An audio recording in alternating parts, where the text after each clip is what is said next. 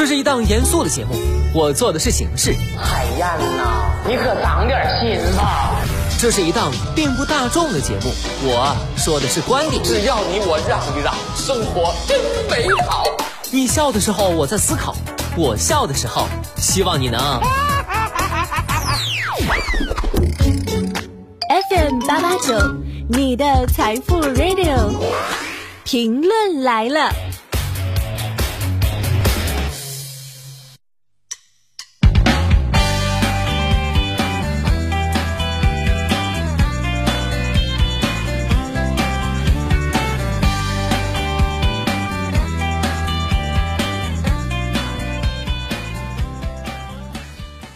收音前的你还好吗？欢迎收听评论来了，我是海鹏。最近有小伙伴跟我倾诉烦恼，马上又要过年了，我连个对象都没有，好心酸呐。等回家的时候又要被催婚了，我就想谈个恋爱，怎么这么难？天哪，不会有人在这个月份还要谈恋爱吧？你可想好了，你要是在这个时节恋爱了，你算算啊，十二月二十五跨年。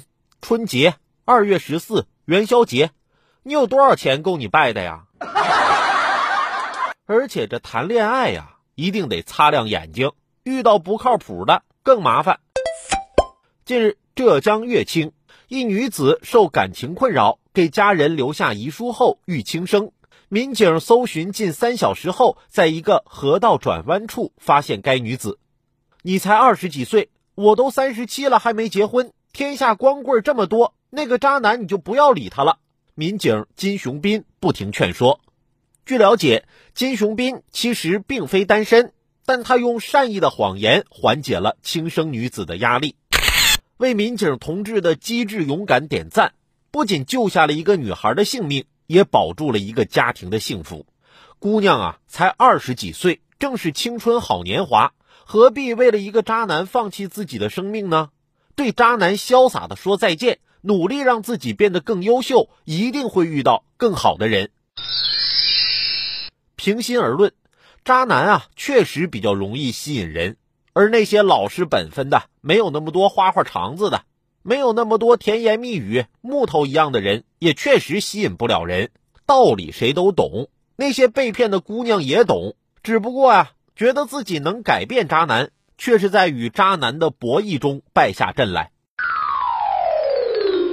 其实，根据我的统计啊，只有百分之十的人生烦恼才来自于恋爱，剩下百分之九十的烦恼，等你结了婚之后才会出现。